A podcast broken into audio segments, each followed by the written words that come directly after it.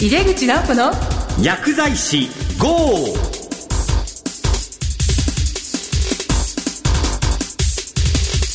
こんばんは。帝京平成大学の井出口直子です。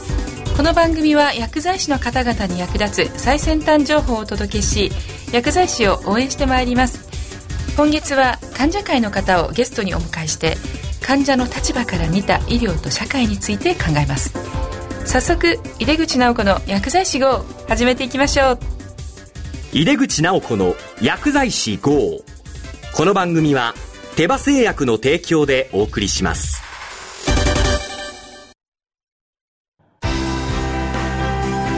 医薬品業界を牽引し続けるグローバルカンパニーテバ。新薬ジェネリックを開発製造するハイブリッド企業です患者さんの笑顔を大切にする薬剤師の皆さんと。これまでもこれからも手羽製薬。井出口直子の薬剤師 GO! 井出口直子がお送りしています。患者の立場から見た医療と社会にスポットを当てる2回目です。治療薬開発に向けた活動と題してお送りします今回のゲストは NPO 法人ファダム遠位型ミオパチー患者会代表代行の小田百合子さんです。小田さんどうぞよろしくお願いいたします。よろしくお願いします。えー、もうラジオでねお見せできないのがすごく残念なんですけども今とっても綺麗な小田さんが私の目の前にはい。小田さん今日はあの車椅子で来ていただいて、はい。お話に入る前に小田さんのご病気の、まあ、正式な名称と、はい、それから、まあ、どのような病気なのかを簡単に説明していただけますか？はい。遠位型ミオパチーという病気で日本に数百名しかいない病気なんですけれども私はその中の空砲型という種類にあたります。手足の先の筋肉から衰えていって歩行困難から始まり車椅子になってでやがて寝たきりになると言われている病気です。私自身も手の方も今進行が来ていて握力が 0kg だったりとか。で足はもう自分で動かせなくなっているので外では電動車椅子を使っています改めましてなんですけども、はい。まあ、いつからそれがまあ分かったかとか、まあ、その後のご経歴なども教えていただけますか？はい。二十歳ぐらいの時に歩くのが遅いなとか、うん、階段が上りづらいなとか走れないなっていろんなあの足の不調を感じてで22歳の時にうちの父親の方から病院行ってきなさいっていうことで行ったところ、うん、A 型ミオパチーという診断がつきましたでしたか？その時はあのまだそのご病気のこと自体がご自身でもよく分からなかったと思うんですけども、はい、まあ、どのようなお気持ちだったでしょうかね？そうですね。大学4年生の時だったんですけれども、うん、まあ、これから将来どうしていこうかなっていう漠然としたものしか見えなくて、うん、病名がついただけ良かったなって思ってほっとしたのはすごくよく覚えてます。そうでしたか。治療薬がないということでで小田さんはその、まあ、開発に向けた活動をさまざまやっていらっしゃるわけなんですけども、はい、いろいろと、まあ、生き方といいますかね環境とか考え方なども変化されていったと思うんですけども。そうですね。この病気が診断された時は治療法治療薬一切ありませんって言われたんですけれども、うん、2008年の時に急に有効な物質が見つかったっていう朗報が舞い込んできて、うん、そこからただ進行するだけの病気だったものからもしかして治療法を望めるかもしれないってなった時にガラリと自分の中で何か変わりましたね。よくよく聞いてみるとやっぱり希少疾病だから製薬会社がなかなか名乗りを上げてくれないっていうそういう現状を知ることになってでも今まで何もないって言われていた中にもしかして希望が何かそう治療法が望めるかもしれないって分かった時にその希望はやっぱり絶やしたくないっていう思いで患者が何かやれば何か変わるかもしれないっていう思いで今までがむしゃらに患者会活動を突っ切ってきたんです。ですよね。あのやはり患者さんが少ないからなかなかこう治験というのもやりにくいし、はい、どうしてもその企業が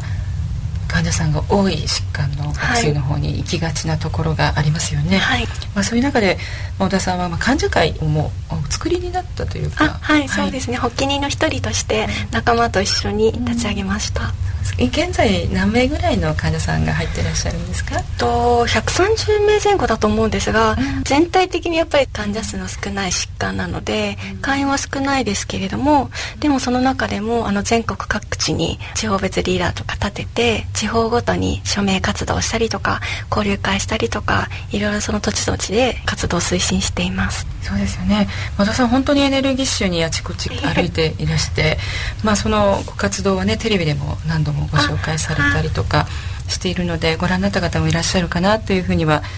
思いますで今一番熱心にやっていらっしゃる活動というのは何ですかはいとウルトラオーファンドラッグの法整備ですね、うん、ウルトラオーファンドラッグというのは1000人未満の患者数が1000人未満の病気の新薬開発についての話なんです、うん、例えばこう政府に、ね、そうですね厚生労働大臣にお会いしたりとか、はいはい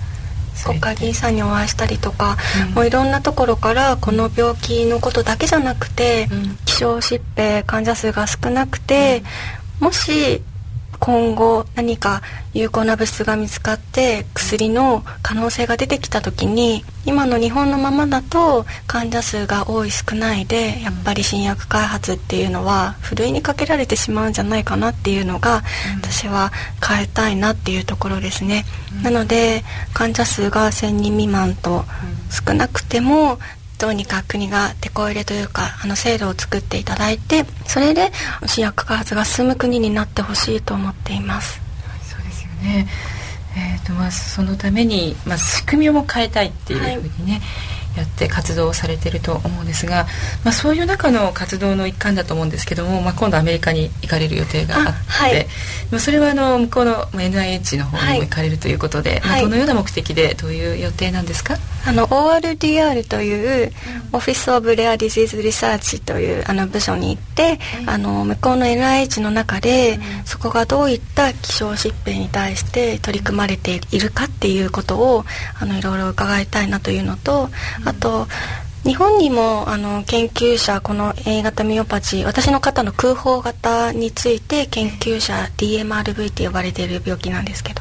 はいらっしゃるんですが世界中にもいらっしゃって、うん、で NIH にもいらっしゃるので、うん、そこにコンタクト取ってお話伺えればと思っています。あともう一点はサンフランシスコで世界中の DMRV の研究者が集まるのでミーティングがあるのでそこに参加してあとアメリカの製薬会社が今アメリカで第2相治験を実施してくださっているのでそちらの会社の社長さんとかもお会いできたらと思ってあと患者にもお会いできたらと思っています。そうなんですね。もうアメリカではまあ第2相まで行ってるというはいそうですね、はい。本当は日本の方が早かったんですが日本の研究者がこの病気に有効な物質を見つけて日本であの新薬開発をしてもらえるためにあの患者会としてもいろんな製薬会社にお願いをして回ったんですけれども、うん、その中で日本の製薬会社が名乗りを上げてくださったので、うん、第一層治験がスタートしたんです。でも同じようなあのものについてアメリカの方がもう今第2層治験に入っているのでこれからの希望としては第3層治験を日本でもあの世界共同治験でやっていただきたいなっていう希望は持ってます、ね。そうすると、まあ、その橋渡しといいますかね、はい、かなりこう重要なところを、まあ、小田さん自身がやっていくことになっているわけですよね。はい頑張らなければと思って、うん、希少疾病なので患者はいつも危機感を持っているんですね、ね、やっぱりあの採算ベースで考えるとどんなにそのこの病気のためにって言ったって製薬会社は営利企業の会社ですしやっぱりその自分が要望している中でもちょっとジレンマを感じることがたくさんあって。でもやっぱりせっかくここまで来た治療薬開発はもうつなぎ止めたいっていうかもう承認までしてほしいなっていう思いでその希少疾病だから続かないっていうことは避けたいなって思って活動しています。そうですよね。国がね、はい、きちっと関わってもらいたいですよね。そうですね。この問題自体対策取り組みについて、まあ、難しい中進めてくださっているとは思うんですけどその中でもやっぱり道筋をつけていかないと他の希少疾病についてもまた同じ苦しみというか同じ大変な思いを味わうことになるのでモデルケースになるためにっていうのがすごく大きなおこがましい目標なんですけれども自分たちの病気だけじゃなくてっていうところはずらさないで活動をしています。たくさんありますものねその基礎疾病っていうのはね。なので、まあ、それを道筋を立てることによって他の病気のね開発も進んでほしいっていう願いがあるんですよね。はい、はい、そうか。えっ、ー、と小田さんは他の活動としても、NPO 法人日本バリアフリー協会の広報もされていらっしゃるんですね。はい、そうですね。これはどんな活動をされてるんですか？はい、そうですね。あのこの団体自体がゴールドコンサートというものをほぼ毎年開催しているんですが、はい、障害を持ったミュージシャンの大会であのチャンピオンを決めたりするんですけど、今年が10回目でで過去9回のあのチャンピオンの人たちを全部集めたチャンピオン大会で。すごいですね。はい、チャンピオンそうですね。それがあの10月14日東京国際フォーラムで興味ある方は来ていただけたら嬉しいです。そうですね。10月14日ですね。あのご自身も病気と戦ってらっしゃってっていうかね、はい、持ってやってらして、まあ、そのエネルギーがね、まあ、続くために、まあ、いろんなサポートがあると思うんですけども今お子さんもいらっしゃって、はい、和田さんにとってそのご家族とかっていうのはどのような存在ですか？そうですね。普通にあの私の周りにいる人たちが今いなかったら、うん、自分は例えば子供を産んでなかったかもしれないし結婚してなかったかもしれないし患者会活動もこんなにしてなかったかもしれないしって、いろいろ自分が今やってることに対して周りがなければ成り立たないありえないことで、それってすごく裏返せばというか自分にとってはかけがえのない本当に奇跡かもしれないことでなのであのありがたいなってあの感謝の気持ちはずっと忘れないでいきたいなって思ってますあと活動していく中でいろんな出会いがあるんですけど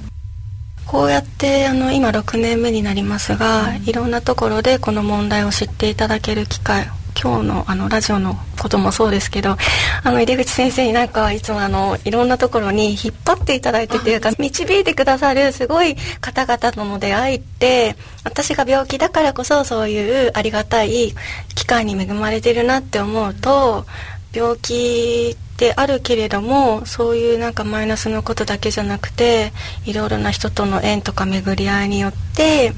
自分が今形成されているというか今の人生があるんだなって思ってます。小田さん本当に周りの方をね大切にねされているからたくさんの方がね周りに集まっていらっしゃるんじゃないかなっていうふうに思うんですね、はい、でまあ今ラジオなので小田さんの美しいのが見えないと思うんですけども 小田さんでご本を書かれていて、はい、ね、心さえ負けなければ大丈夫という。あはい、はい、インターネットでもいろいろあの購入サイトがあるみたいなので、えー、はいぜひね皆さん読んでいただきたいなっていうふうに思います。あと他にもですね、まあ、そういう、まあ、ロビー活動といいますかね、はい、政治的な活動それからまあ国際的なその治療薬開発についての活動、はい、それプラスですね非常にこう文化的な活動もされているんですけれども、で今日いくつかご紹介いただけるということで、はい、はい、えっと一つ目は「レター」という遠位型ミオパチーを抱えた青年とその猫の物語でミュージカルのようなあの舞台があるんですけれども、それが、ね、はい、10月4日から6日まで平塚ホールという品川区の新しいホールで上映されるのでこの舞台自体がうちの患者会の会員の娘さんがこういうあのミュージカルをされていてその娘さんが A 型ミオパチーを知ってもらいたいってこういう治療法の開発の話とか、あと署名活動をやってるんですが署名活動の話とか、全部織り交ぜてでもあの重たいものにならないように、難病だけどこう勇気とか心がなんか温かくなったりとかそういうふうなことを目指して上映私で3年目になるので、ね、はい。うん10月の4日から6日までということではいぜひお願いします,、はい、ですね場所がね。はい、はい、分かりました。あとあの確かですね、まあ、小田さんはあの海外の方にもね留学って言いますか派遣海外研修派遣事業の方にねあ,、まあ、ある企業さんのアイドアっていうところでですね、はい、行かれたご経験があるんですけれどもそ,、ね、その関連でもまた文化的な活動があるということで、はい、あの2010年に半年弱デンマークの方に行かせていただいたんですが、30年以上も前から障害がある人でも海外に留学して勉強して来れるようにというあのそういうことを取り組んでいらっしゃる財団なんですが、それを使って私もデンマークに行かせていただいたので、毎年9月1日からあの応募があるようなのでもし障害のある方で海外留学に興味がある方はぜひアイノワの方をホームページ見ていただきたいなと思います。そうですか、はい、何かその、まあ、医療についてそれからまあ薬剤師に訴えたいこととかまだアドバイスみたいなことありますか？はい。私の病気遠位型ミオパチー空補型 DMRV はあの今東北大学で第1層の追加の治験がもう始まっています。で私の5月あの東北大訪問させていただいて医師主導型治験でやっていただいているのでそこではあの薬剤師の方が何人もいてそこで私の治験にも取り組んでくださっていることをあの見てきたんですけれども、えー、今まではやっぱり薬剤師といったら病院とか薬局で処方された薬を患者に提供して管理などのアドバイスをする仕事っていう風なイメージだったんですけれども自分が患者会活動をしていてそれとリンクするもうすごく合致するところにいたんだなっていうのが今日こうやってラジオを出させていただいてつながっていたんだって思ってあの今更ながらですが。でそういったところではやっぱりあの治療薬開発に向けてはもっと薬事とか薬学に精通する方がスペシャリストとしてもっとどんどん入っていかないと日本創薬可能国能力がある国って言われてますけどやっぱりそのお医者さんとか研究者だけじゃなくてその薬事の方のスペシャリストもどんどん入っていかないと盛り上がらないというか進まないというかもっとそこは重要視されるべきなんじゃないかなって思って期待しているところです。スペシャリストとして活躍していただきたいなって希少疾病のことを助けてほしいなって思います。まあ、いろいろ薬剤師として活躍の場がここにもあるとい。うことですよね、はい、どうもありがとうございました。